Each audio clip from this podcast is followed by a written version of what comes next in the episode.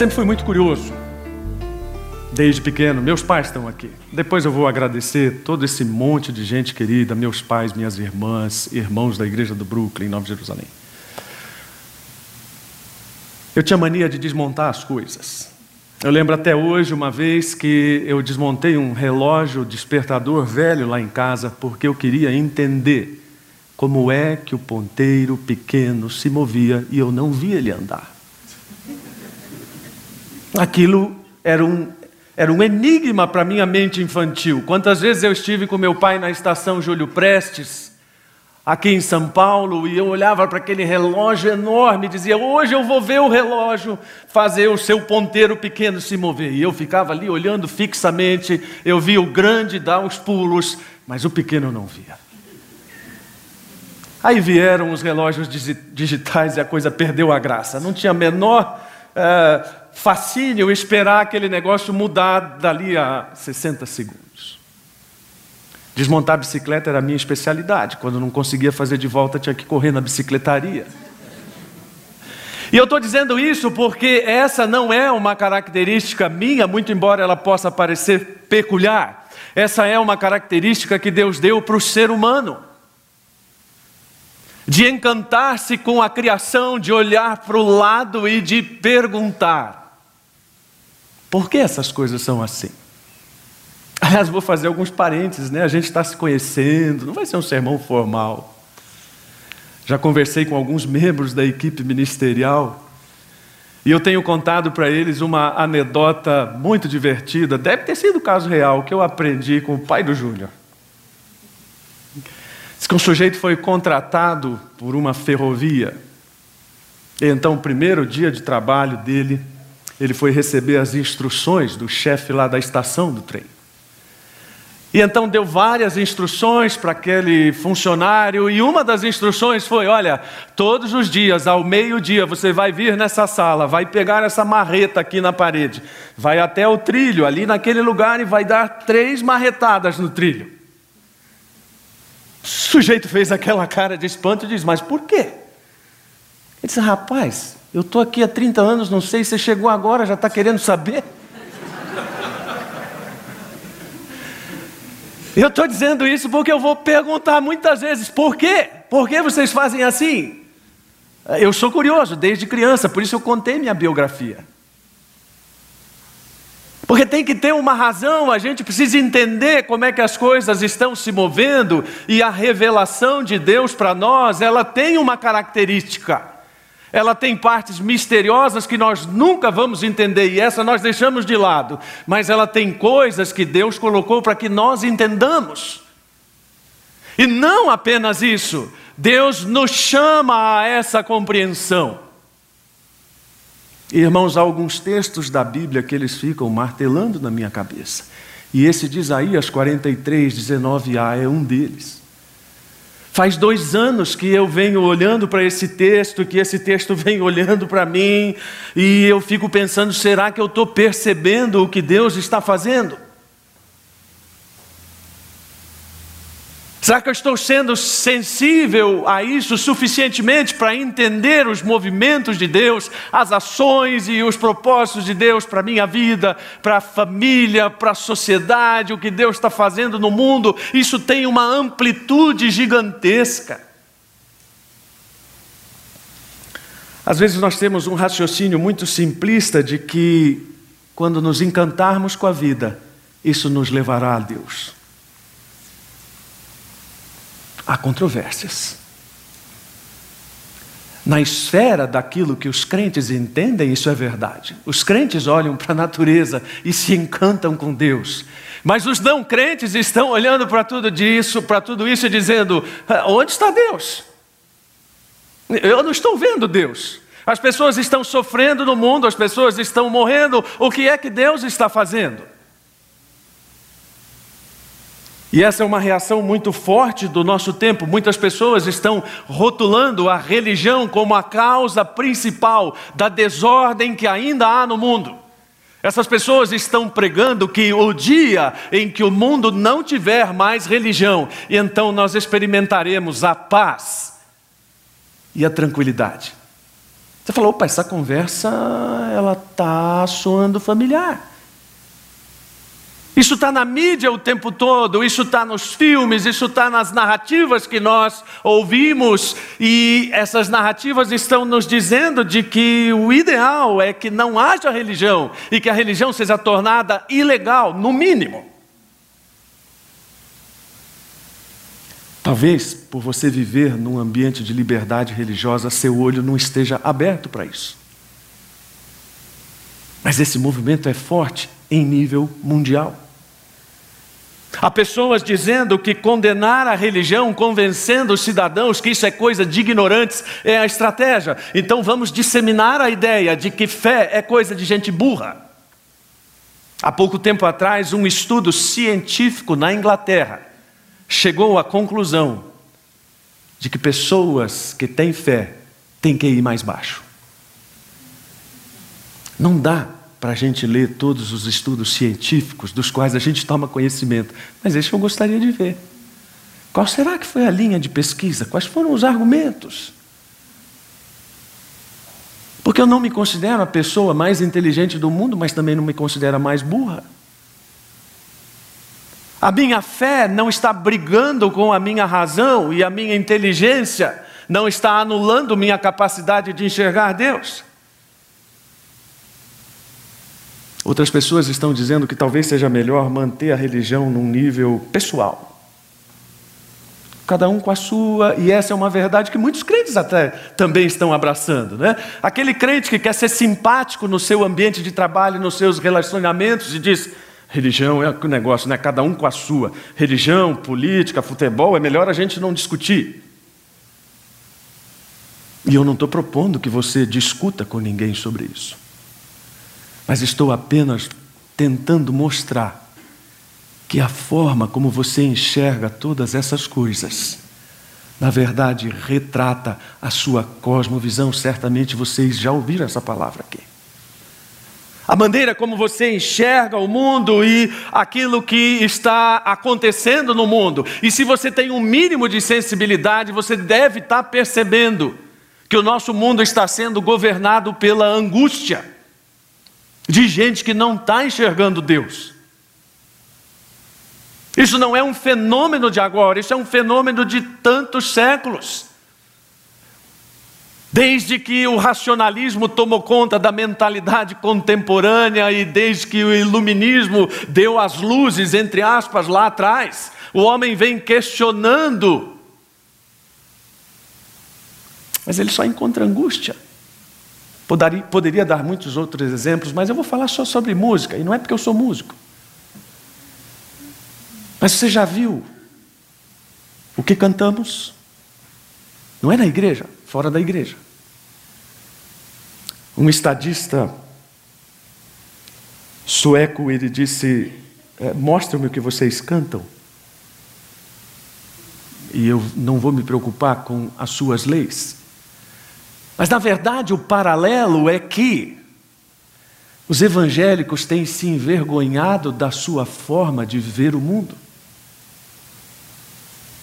E ao se envergonharem dessa forma de ver o mundo, eles estão abdicando de uma compreensão que é totalmente divina. E aí, como eu dizia, esse filósofo estadista que disse sobre as músicas,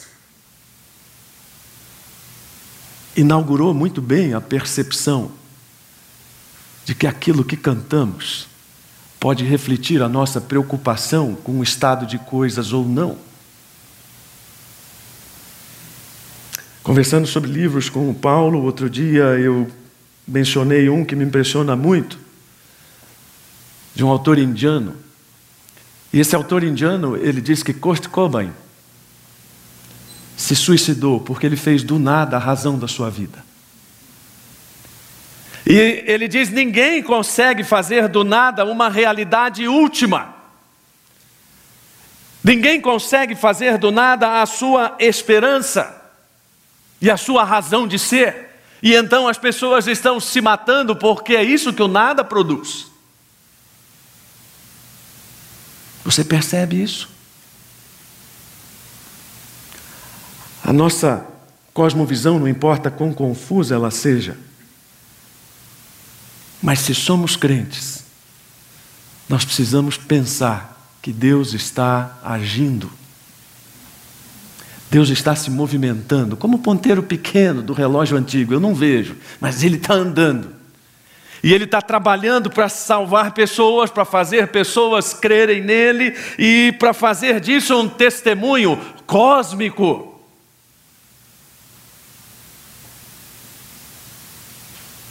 Vocês estão recebendo esta pergunta agora, mas os presbíteros, a equipe, esse pessoal que esteve aqui na frente, recebeu essa pergunta já alguns dias atrás.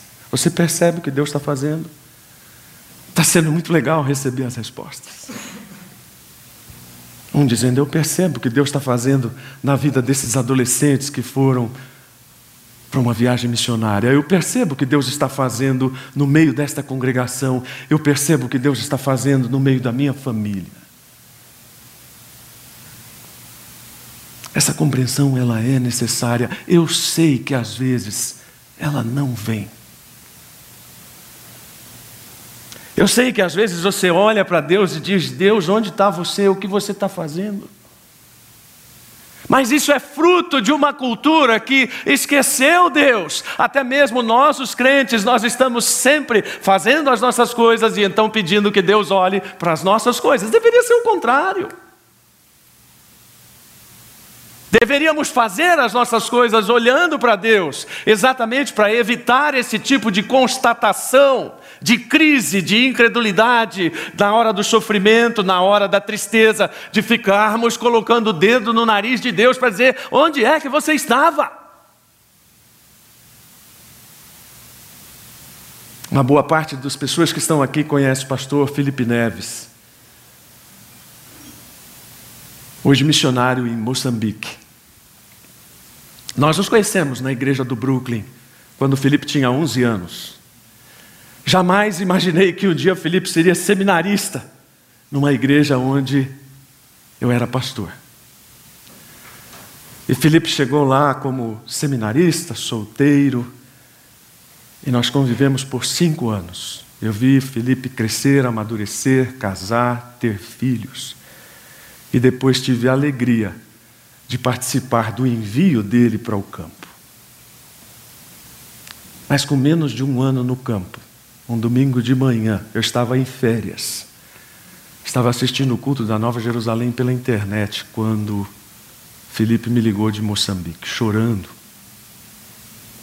E disse: Pastor, alguns bandidos entraram na nossa casa quando eu não estava, estava só Nayara com as crianças.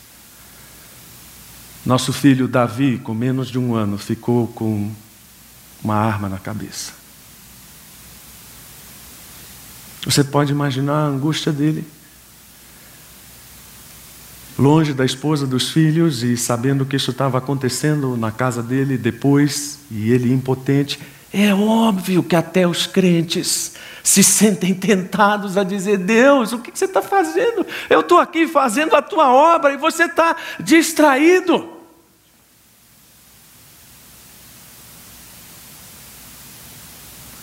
Como Paulo disse aqui: tem gente que sabe muito de missões com quem eu quero aprender, né?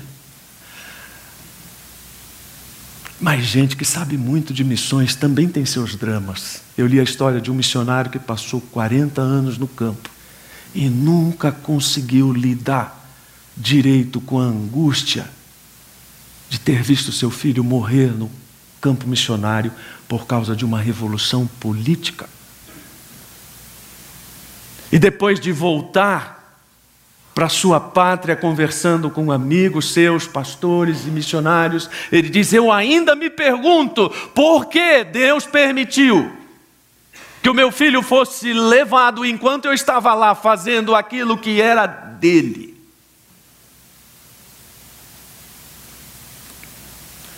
Nessas horas nós precisamos voltar o nosso coração para o texto bíblico e tentar entender as muitas coisas que Deus está fazendo. E olha, isso é tão profundo que eu pretendo, se Deus permitir, que isso leve um ano. Você fala, ai pastor, você vai pegar um ano sobre a mesma coisa? Eu não. Eu, Paulo Moreira, o Gava, o Felipe, o Nomoto, Marcos Amado, né? Essa foi a listinha que me passaram. Talvez eu consiga pregar duas vezes por ano. Brincadeira, viu, gente? Ainda bem que o Nomoto riu. Tem muita coisa para a gente pensar. Ah, e já que a gente não conversou ainda, o pessoal que já mandou a resposta por e-mail, pois é, a sua resposta já é o tema do que você vai pregar.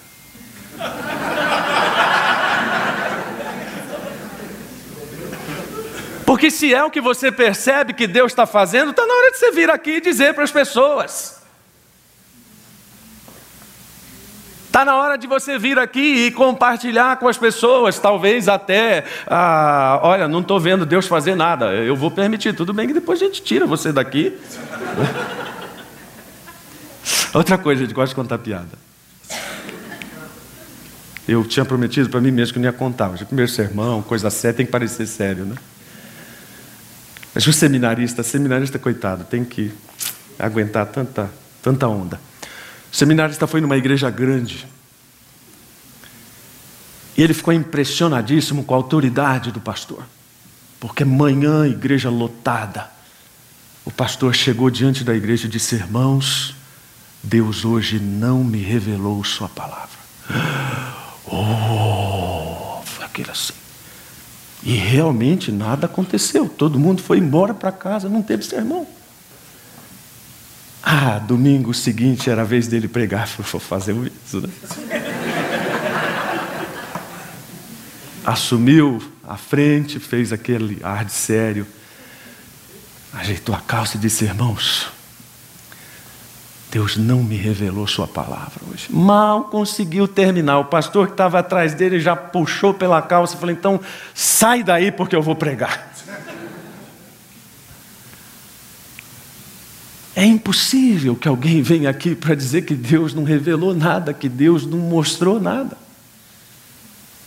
Porque exatamente a palavra de Isaías é aquela em que ele está desafiando, ele está provocando o povo em nome de Deus para dizer: olha o que eu estou fazendo. Não é o único texto. Você pode olhar para Abacuque, por exemplo, 1,5, e você vai ver a mesma provocação de Deus. Olhe para as nações, veja o que eu estou fazendo. Abra os seus olhos para enxergar uma coisa muito mais ampla que seu umbigo. E aquilo que Deus está fazendo para, primeiramente, renovar lembranças, isso porque no texto Isaías está dizendo: esqueçam o que passou. Aí você vai falar, pô, pastor, pegou pesado agora, né? Primeiro sermão, Paulo Moreira acabou de chorar, você vem aqui e diz: esqueça o que passou. Não é nesse sentido. Não é para esquecer a história. Não é para apagar seu passado. É para tirar de foco tudo aquilo que está tirando de você a confiança em Deus. É para encontrar o foco naquilo que Deus está fazendo. Se você é do tipo crente museu que está sempre no passado, sempre dizendo no meu tempo era assim, no meu tempo era assim, no meu tempo era assim, então você está cheirando a museu. Deus é dinâmico. Há 50 anos atrás não era possível imaginar que pessoas ao redor do mundo estariam assistindo aquilo que nós estamos fazendo aqui. Ou você vai dizer, no meu tempo ninguém ficava bisbilhotando o nosso culto. Essa é a voz que meu filho usaria para falar isso. Deus está dizendo: Eu vou fazer coisa nova. E é muito legal ler isso na Bíblia, porque essa é a disposição de espírito de muitos autores. Eu gosto muito, e muita gente aqui também conhece Davi Merck, Davi Merck também gosta muito desse texto de Lamentações de Jeremias. E eu coloco aqui na tradução de Eugene Peterson a mensagem, porque tem uma expressão muito forte aqui, ele diz: Eu nunca vou esquecer a desgraça. Eu lembro-me de tudo, ah, como eu me lembro, mas. A outra coisa que eu lembro, e ao lembrar, eu continuo agarrado à esperança. Gente, quando eu leio isso aqui, eu tenho uma vontade enorme de chorar, mas não vou chorar de novo. Eu estou agarrado à esperança. Aconteceram coisas ruins na minha vida. Experimentei a dor da morte, experimentei a dor do sofrimento, a dor do desemprego. Pode aumentar seu repertório aí, mas eu vou permanecer agarrado à esperança, porque essa coisa nova tem essa característica. E nós precisamos lembrar que Isaías estava falando para um povo que estava mais do que desanimado, um povo que passou por todo tipo de privação que nós sequer conseguimos imaginar. E aí você chega para aquelas pessoas e diz: Vamos lá, gente, ânimo, Deus vai fazer coisa nova. Coisa nova, rapaz. Nós perdemos nossa pátria, nós perdemos tudo que nos era mais precioso. Aliás, Lamentações de Jeremias é um livro tétrico. Fala de pessoas nobres revirando lixo para comer. E para essa gente, Deus está dizendo: Eu vou fazer coisa nova. E claro que para fazer isso ele precisa afastar o cansaço. Procuro ser muito ético naquilo que eu vou citar, mas também sou muito passional. Não pedi autorização para o Paulo, mas essa semana, quando a gente conversou. Posso falar isso?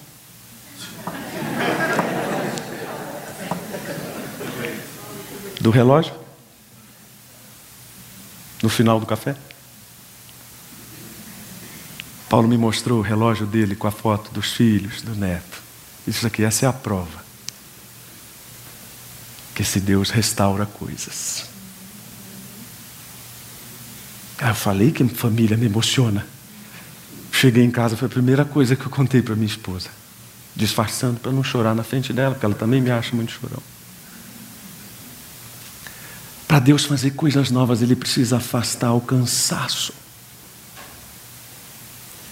Ele precisa afastar até o cansaço das coisas de igreja. Você que é uma dessas pessoas, eu estou cansado de igreja. Ah, eu sei, igreja cansa. Igreja dá trabalho. E às vezes você precisa afastar esse cansaço para entender que Deus está trabalhando apesar da igreja. Cheio de reminiscências essa pregação, né? Muita surpresa também em saber que nessa congregação está o André, neto do Dr. Silvio de Souza, meu pediatra, das minhas irmãs, dos meus filhos. O doutor Silvio sempre dizia para a gente uma coisa: algumas doenças se curam apesar dos médicos. E isso serve para você entender que Deus continua agindo e sendo Deus e tendo todo o poder, apesar da igreja. Apesar de certos pastores, apesar de certos líderes, apesar de certos crentes, ele continua dizendo: Eu estou agindo e eu vou fazer coisas, e olha, vou fazer coisas do meu jeito, porque essa é uma outra característica. Não adianta você tentar entender Deus pelo seu padrão. Deus tem seus próprios meios. Interessante porque nesse texto, e especialmente naquilo que é repetido em Jeremias, Deus está dizendo: olha, esse povo que vocês estão vendo agora destruído, que eu tirei do Egito, eu vou levar de volta para o Egito. E se eu transformei a água em deserto, agora eu vou transformar deserto em água. É por isso que gente que fica esperando Deus agir dentro do quadradinho está sempre frustrado. Está sempre levando o drible de Deus. E não é que Deus esteja interessado em driblar pessoas. Mas é que o nosso interesse deveria ser em entender aquilo que Deus tem como padrão e não é fazer o que nós queremos. Mas é a sinceridade do nosso coração, o verdadeiro padrão da ação de Deus tem como alvo a sinceridade do nosso coração. E então, quando nós limpamos o nosso coração, nós vamos entendendo que Deus está não apenas nos libertando do fracasso, mas Ele está nos encaminhando para enxergarmos o que Ele está fazendo de impossível. E o que é o impossível, irmãos? Aquilo que nós não sabíamos que Deus podia fazer. Uma das coisas que nós fazemos de forma muito incorreta nas igrejas é orar a expressão que o Senhor possa. Que o Senhor possa derramar sobre esta, que o Senhor possa. Ah, irmão, para de orar assim. Deus pode todas as coisas.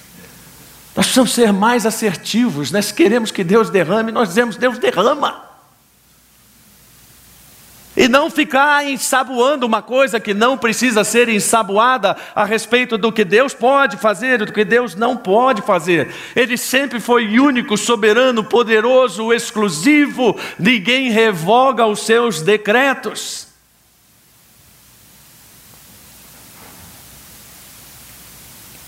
Esqueci essa frase, de vez em quando me empolgo.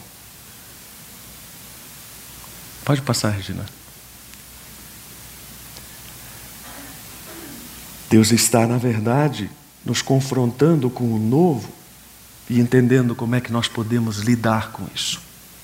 Impossível aqui não é só aquilo que a Bíblia fala de Deus transformar a água em vinho. É Deus transformar a sua mente em alguma coisa que você não compreendia, mas que agora você passa a compreender.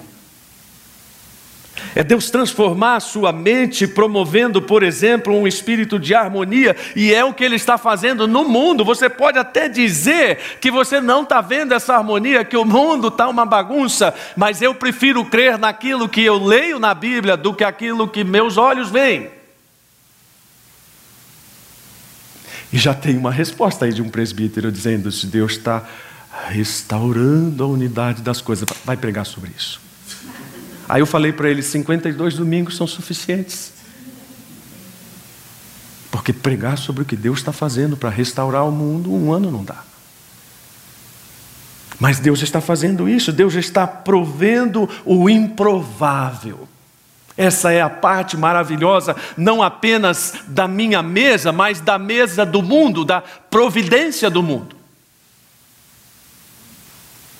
Eu li numa dessas National Geographicas da vida que há algumas codornas que têm hábitos migratórios no Oriente Médio absolutamente emocionantes. Essas codornas elas saem da Europa Central para a Turquia e elas voam durante dias em esforços absurdos. E quando elas chegam ao ponto determinado da migração, elas caem nas praias da Turquia exauridas. Tanto que a Turquia criou uma legislação ambiental específica para proteger essas aves, porque o que acontecia é que exatamente quando elas caíam exaustas, as pessoas aos bandos as matavam. Deixa eu dizer, mas que, que isso tem a ver? O que, que isso tem a ver? Que o Criador que sustenta o universo é capaz de determinar o tempo e a força que essas aves precisam para voar milhares de quilômetros, na medida necessária. Esse é o nosso Deus. É o que temos para hoje. Essa não é uma expressão somente da sua linguagem popular, mas é uma expressão daquilo que reflete também uma teologia da soberania de Deus, do Deus que está preparando coisas novas, e essas coisas novas não são ligadas apenas à nossa necessidade material. Não é apenas a sua Ferrari nova, não é apenas a sua casa nova.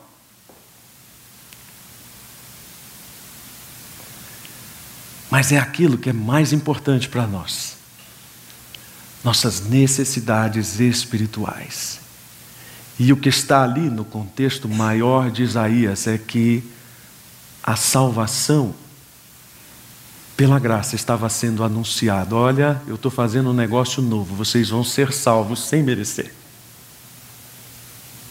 E é por isso que nós estamos aqui hoje. Nós não merecemos ser salvos, não merecemos ser perdoados, eu não mereço ser pastor, não mereço estar diante de vocês, mas pela graça nós estamos. Domingo passado eu disse para as pessoas da Nova Jerusalém: eu olho para esses 14 anos atrás, eu só vejo graça e misericórdia. Nós olhamos para o que Deus está fazendo e vemos que Deus está preparando uma nova adoração, que não depende mais de lugar e vocês estão levando isso a. Que não depende de símbolos, que não depende de tantas outras coisas. Uma das coisas que eu gosto de perguntar para as pessoas, crentes, antigos, novos, é se você sabe ser crente quando não tem nada de crente à sua volta. É porque tem coisa de crente, né? Por exemplo, templo, coisa de crente, que nem deveria se chamar templo. Tem sujeito que, se não tiver templo, ele não sabe o que é ser crente. Há algumas pessoas com quem eu conversei disseram, mas onde fica essa igreja? essa igreja se reúne lá no, no centro. Ah, não tem, não tem tempo, não. Ah, que estranho, né? Irmãos, que ponto chegamos, né? Eu acho que estranho deveria ser ter um templo. Mas tudo bem, sem condenar quem tem, talvez um dia a gente tenha. Mas o que eu quero dizer é que aquilo que Deus estava preparando era uma nova forma de adoração que não me prende a pessoas, coisas, lugares, mas me prende exclusivamente a Cristo. Que Deus está preparando e preparou uma coisa nova baseada numa nova forma de perdão. Um teólogo diz que o que mantém ainda o mundo equilibrado é o perdão do cristianismo. Achei muito interessante isso, porque não é um filósofo cristão. Mas é alguém olhando para o mundo e percebendo que essa disposição dos cristãos para perdoar está impedindo que a humanidade se destrua. Quero terminar com essa frase que diz que até que reconheçamos nossa necessidade de graça, todas as nossas energias e energias projetadas para o louvor de Deus serão gastas em auto-justificação infrutífera. Ou seja, traduzindo, pare de espernear. Olhe para o que Deus está fazendo.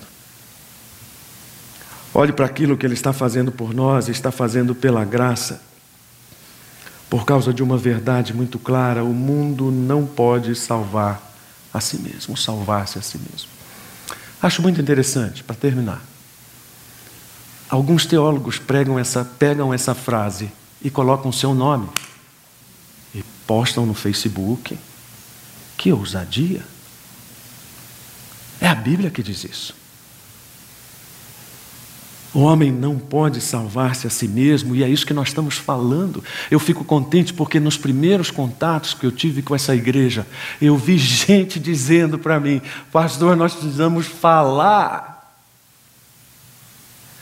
Eu fico contente porque já na primeira reunião que nós tivemos lá na casa do Delábio, o Douglas segurou a mão da minha filha antes de ir para a Alemanha e disse: Você precisa falar para aquelas pessoas.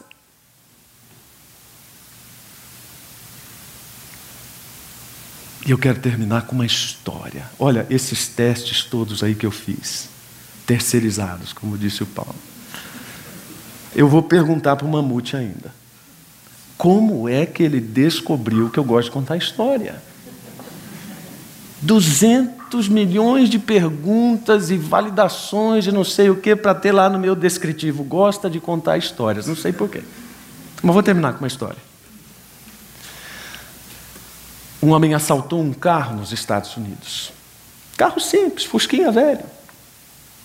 O dono deixou o carro para ir a uma padaria rapidamente. Quando voltou, o carro tinha sido levado. Ele ficou enormemente preocupado, não por causa do carro, mas porque pouco tempo antes ele tinha comprado alguns biscoitos e envolvido os biscoitos, ou embebido, melhor dizendo, os biscoitos em veneno de rato porque ia levar para a fazenda dele. E ele avisou a polícia em um aviso meio estranho, né? Olha, meu carro foi roubado, mas eu estou preocupado com o ladrão. Como é que é? É. É trote? Não, não, é verdade. O carro é assim, assado, placa tal. Então, no banco do passageiro tem um pote com biscoitos embebidos em veneno de ratos, se o ladrão comer, vai morrer. Uma boa parte dos crentes diz assim: tem que morrer mesmo, é bandido. Se você é desse time, então você não entendeu nada do que eu falei. Porque é isso que nós estamos fazendo aqui, nós estamos ligando para a polícia para avisar que o ladrão não pode morrer. E o ladrão sou eu, o ladrão é você. Nós não temos merecimento e a coisa nova que Deus está fazendo é essa graça derramada e renovada de um Deus que continua transformando pessoas. Não dá para não chorar. Uma pessoa me perguntou no domingo lá da minha despedida qual era o meu legado para Nova Jerusalém. Eu falei, não sei. O tempo vai mostrar. Já mostrou. Mas é muito bom ver o que Deus fez na vida de famílias Ver o que Deus fez no campo missionário. Ver o que Deus fez na vida da igreja. E sabe, irmãos, uma coisa que eu gostaria que a igreja lembrasse, talvez como a minha primeira palavra oficial. Vamos parar de orar para Deus abençoar o que nós estamos fazendo. Não é que você não deva fazer isso. Mas vamos orar principalmente para que Deus nos coloque naquilo que Ele está abençoando. Questão de perspectiva. Questão de poder enxergar direito o que Deus está fazendo.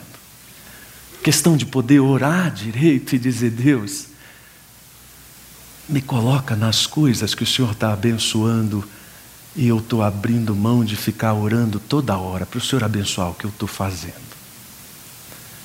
É mais ou menos, cuida daquilo que é de Deus e Deus cuida do que é de você. Abaixe sua cabeça. Leve seu pensamento a Deus, isso é uma redundância, porque seu pensamento já está em Deus, se você está prestando atenção nesse sermão. E vamos orar juntos. Senhor, nós te louvamos porque, com a nossa limitada visão, com todo o nosso problema e a nossa pecaminosidade, graças a Deus, resolvida em Cristo, nós ainda temos dificuldade para enxergar aquilo que o Senhor faz. Gastamos tanto tempo e energia perguntando para o Senhor se o Senhor está prestando atenção nas nossas coisas, quando nós mesmos não estamos nem aí para o que o Senhor está fazendo. Por isso, abre o nosso coração Aumenta a nossa sensibilidade, ó Deus, para perceber que o Senhor é Deus, que o Senhor é gracioso, misericordioso, e que o Senhor está interessado na humanidade, sim, está interessado em conduzir a história, está interessado em mudar a história e já tem mudado. Ajuda-nos a perceber o que o Senhor está fazendo também aqui na CB Moema. Ah, não é fácil adaptar-se, mudar e que o Senhor nos ajude a fazer este processo de uma forma completamente agradável ao Senhor. Obrigado por este rebanho que agora está sob a minha responsabilidade. Concede-me a capacidade que vem do teu Espírito para fazer com que Cristo brilhe na minha frente, antes de mim e que esta igreja cresça no conhecimento do Senhor. Seja essa a nossa vontade, conhecer-te mais e mais e sermos cheios da tua presença. Eu oro em nome de Jesus. Amém.